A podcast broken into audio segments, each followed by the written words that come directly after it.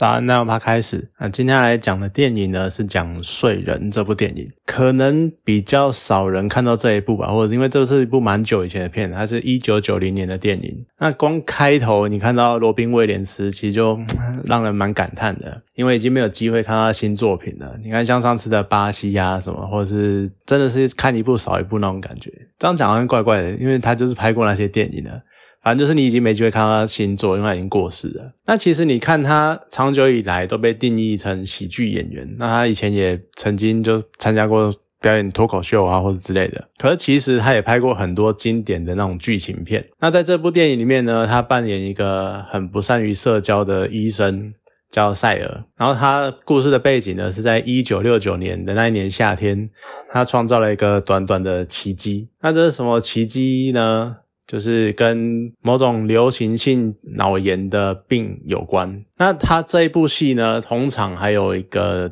我也很喜欢的演员，叫做劳勃迪尼洛。那我真的很喜欢他。你看，我最早看到他是演那个，好，不能说我最早看到他，应该说我知道他演的比较早的电影是《教父二》，里面他演那个就是老教父，然后年轻的时候，你真的是超帅。就是那种意大利裔的那种霸气，然后超帅、超高、超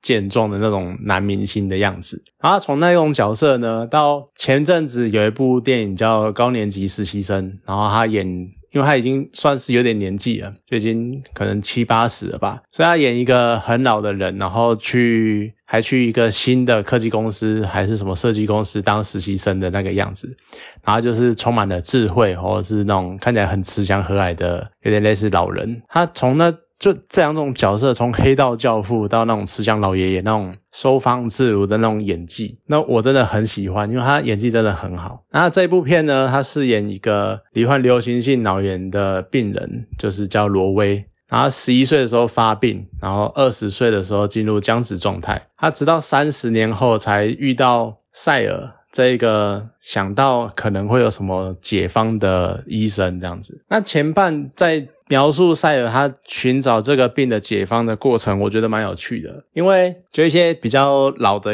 比较老或者比较资深的医生，他们在转述这个病人这种病的病状给塞尔听的时候，他们都是用。呃，这个病因不明，因为那个时候真的一开始不知道这个病到底它怎么起因的，还有到底它发病的地方，或者是影响的范围到底在哪里，他们都不知道。所以那种医生啊，就那那个应该是算医院，有点类似精神病院或者是神经科学的那种医生，他们在讲的时候呢，他就会跟你讲说啊，这个病因不明，然后就这个样子，就感觉很随便，好像完全失去了那种找出原因的那种渴望的感觉，或者是。就觉得我们的工作就是在这边，然后维持他们的生活，然后让他们可能还不是生活，是维持他们的生命，让他们不要死，不要死在医院里就好了。然后就只是拖着，然后看有没有可能哪一天奇迹发生，然后他们可能突然病治好了之类，感觉很没有活力，很没有想要解决这个病的感觉。那病人在这样的房那个环境里面，就是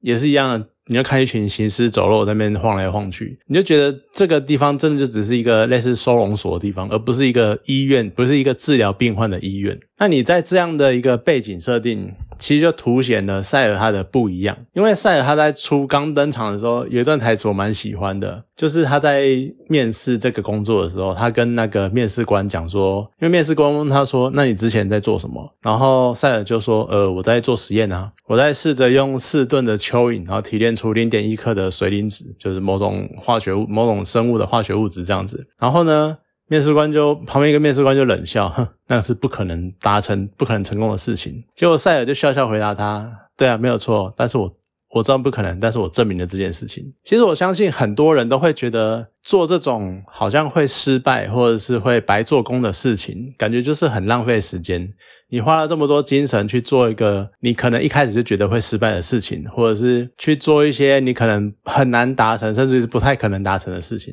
很多人会觉得浪费时间。可是其实我们常常对太多事情会视为理所当然，就觉得都会觉得说啊，这个想都知道不可能。重点就在于想都不知道这不可能这句话，因为你没有认真的去求证这些事情的真伪，你只是凭你可能过去的经验，然后去。判断这件事情有没有可能，但是也许你有你的逻辑，也许你有你推演的过程，但是有可能你是错的。有可能有一些细节你并没有想到，而别人想到了，他就有可能有出做出突破。虽然没有错，塞尔他在这件事情上面他还是没有成功，可是他证明了这件事情做不到，然后他真的去试过，他真的去尝试这件事情，然后告诉大家，因为我做过，所以这件事情不可能。其实我觉得这是一个很特别的精神，就是这样的精神，这种实事求是的精神，才会让他在接下来，然后在病院中里面。观看各个病患的那个病况，然后才会改善他们的病况。因为呃，其实前阵子我忘记在哪边看到的，就有点可能跟前阵子一些，譬如说学术的风暴啊，或者是一些论文有关的事情。就是呃，好像是那个就是在讲说要治疗什么病，然后要找出利用某个特殊的基因去治疗的那一件事情，就后来被曝造假。好，重点在于说，其实我们很多时候。在做论文的时候，我们都会习惯性的去想要写出一个正面的成果，想要去做出一个成功的实验。去证明一个成功的理论，我们好像，而且这还不只是台湾，是全世界的学术界普遍都存在这样的现象。我们好像都习惯于去歌颂成功这件事情，所以导致呢，大部分的论文、大部分的期刊，他们会接受的也都是成功的论文，也都是证明了这件事情做得到，这件事情可以被达到，或者是这个理论可行的过程。可是其实很多时候，你去证明一件事情做不到，也是很重要的事情，因为那个可以。阻挡，呃，不能讲阻挡，那个可以帮助别人不要再走冤枉路。很多时候，很多事情其实你只是那有点像是想象力的感觉。你看向一样事情，然后你只是单纯的凭你的。可能过往的经验觉得说他做不到，你就不去做了。但是有可能，其实那才是正确的路，只是因为你一开始就打断了这条路，反而你永远突破不了你现在的问题。所以其实有时候证明失败是很重要的事情，可是我们很多人都忽略了这一点，甚至于会去贬损失败这件事情，然后导致整体的风气就越来越崇拜成功，然后贬低失败，结果会让我觉得。不太健康啊，我应该这么讲。好，那总之回到电影呢，就是精神或神经疾病这种治疗其实是非常漫长的，因为毕竟我们对脑可能目前的认知还有一定的程度的缺陷，还有一定程度的不足。那虽然说我们一直不断的进步，可是有很多领域还是我们没有办法发现的。那甚至于精神病或神经病这种东西，他们的很多地方是我们还试图去探索、去了解的。那整个治疗也会是非常漫长的，因为他们病人有可能是累积了十几年的过程，或者是有可能他一开始的生长就已经走歪了，要把它矫正回来是需要花非常多的时间的。不过这部电影呢，因为它只有两个多小时，它没有办法跟你演什么我这个东西，然后要花了多久，然后开始每样详很详细的讲了整件事情，不会。所以电影呢，它就很适度的简化这个过程。然后用很直接的动作去展现病人的进步，就像呃，他可能用一小段画面，然后跟你讲说，像那个塞尔，他就是在观察病人要去走向某个东西，然后去看他的反应，看他的动作，然后决定，然后想出来说他其实是想要干嘛。他们其实是有意识的，只是他们不知道没有办法表达这样子。那用这种方式去缩短了整描述整个病情跟描述。塞尔如何去发现事情的经过，而且他还有一些地方也是用比较简单的步骤，然后去比较直接的让观众明白到底发生了什么事。就像塞尔他要跟金主们募款的时候，他其实那一幕就是蛮经典，我觉得蛮很棒的那个编排。就他没有不会跟你讲什么，就是原本塞尔在讲的时候，他会讲很繁复的什么药物效应啊，我们观察了什么什么什么，然后病患的反应怎样怎样怎样，然后。就是讲一堆有的没的，我相信任何一个人，其实他们都会就有点像是你一个外行人去参加一种医学研讨会的那个感觉，你一定都听不懂，然后你就会发呆，然后哈，你到底在说什么那种感觉。可是他的旁边的助理呢，就跟他讲说，你不需要讲那么复杂，你直接把病人用药的前后的那个对比呈现出来，金主就马上就懂了，你这个药有效就对了，所以他们就纷纷掏出支票簿开始写支票。其实有时候就是你不需要，我觉得。解释事情要看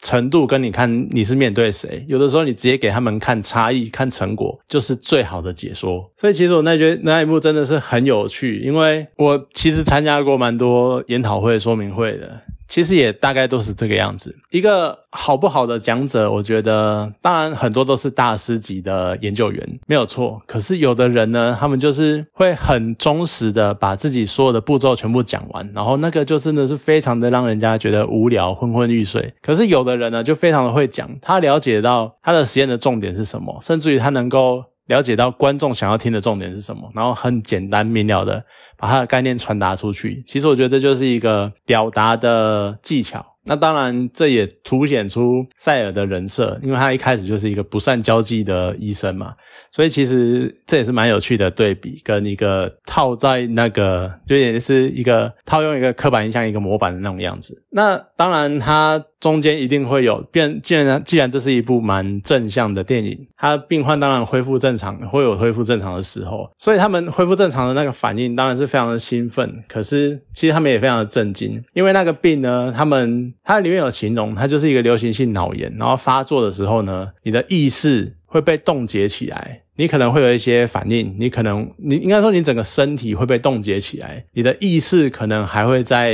流动，还会有可能还会有一些想法，但是你整个身体是有点类似被冻僵的，或者是你的时间应该说时间是被暂停的，你只能维持你基本的生命的运转，但是可能你的身体或者你的脑子是冻结起来的，那。可能像主角罗威，他就已经被冻结了十几年之类的，呃，不，几十年，二三十年吧。然后所以说一下醒来，你可能脑子还是一个，那有点像是你可能前一秒还在看的时候，是你八岁的时候的那个样子。但是眼睛一张开的时候，你已经是三十八岁的人，然后你要面临三十八岁、三十年后的世界那种感觉。所以你可能一开始还觉得说我还是一个小孩，或者我可能只是一个二十几岁的青年。但是，一照镜子，其实你已经是一个白发苍苍的老人，因为你的身体的机能还是正常的在运作。所以，其实那个反差，那种对自己心里面的震震撼，其实是非常的强烈的。可是，其实。也很有趣，然后蛮令人感动的地方是，这些患者，因为他们被身体的牢笼困住了数十年，当他们一醒来的时候，最想做的事情就是到舞厅里面，然后疯狂的舞动，然后跳舞，然后感受自己身体的律动。其实那一段看了蛮感动的，因为就是那种有点像是。关了几十年的犯人被放出来那种感觉一样，就是有点自由的滋味的感觉。所以那一段真的看了，呃，讲的矫情一点啊，就有点像是那种生命的光辉那种感觉。可是呢，当然这不，呃，不能讲当然，就是他还是会有比较无奈，或者是。毕竟这是一个仿照，原来是改编真实事件的故事。那真实事件呢？它其实只是一个短暂的奇迹而已。最后还是发生一些比较无奈的事情。因为你看，像罗威，他甚至于在解冻的时候，然后他觉得哦，这个人生太棒了，他终于感受到那个生命的那种能量。因为就是有点被放出来嘛，很多人被放出来之后都会大彻大悟之类的，然后了解人生的意义或者是自由的可贵之类的。所以觉得开始整个世界是阳光光明的，然后充满了希望。他甚至于想要开始谈恋爱，开始把妹，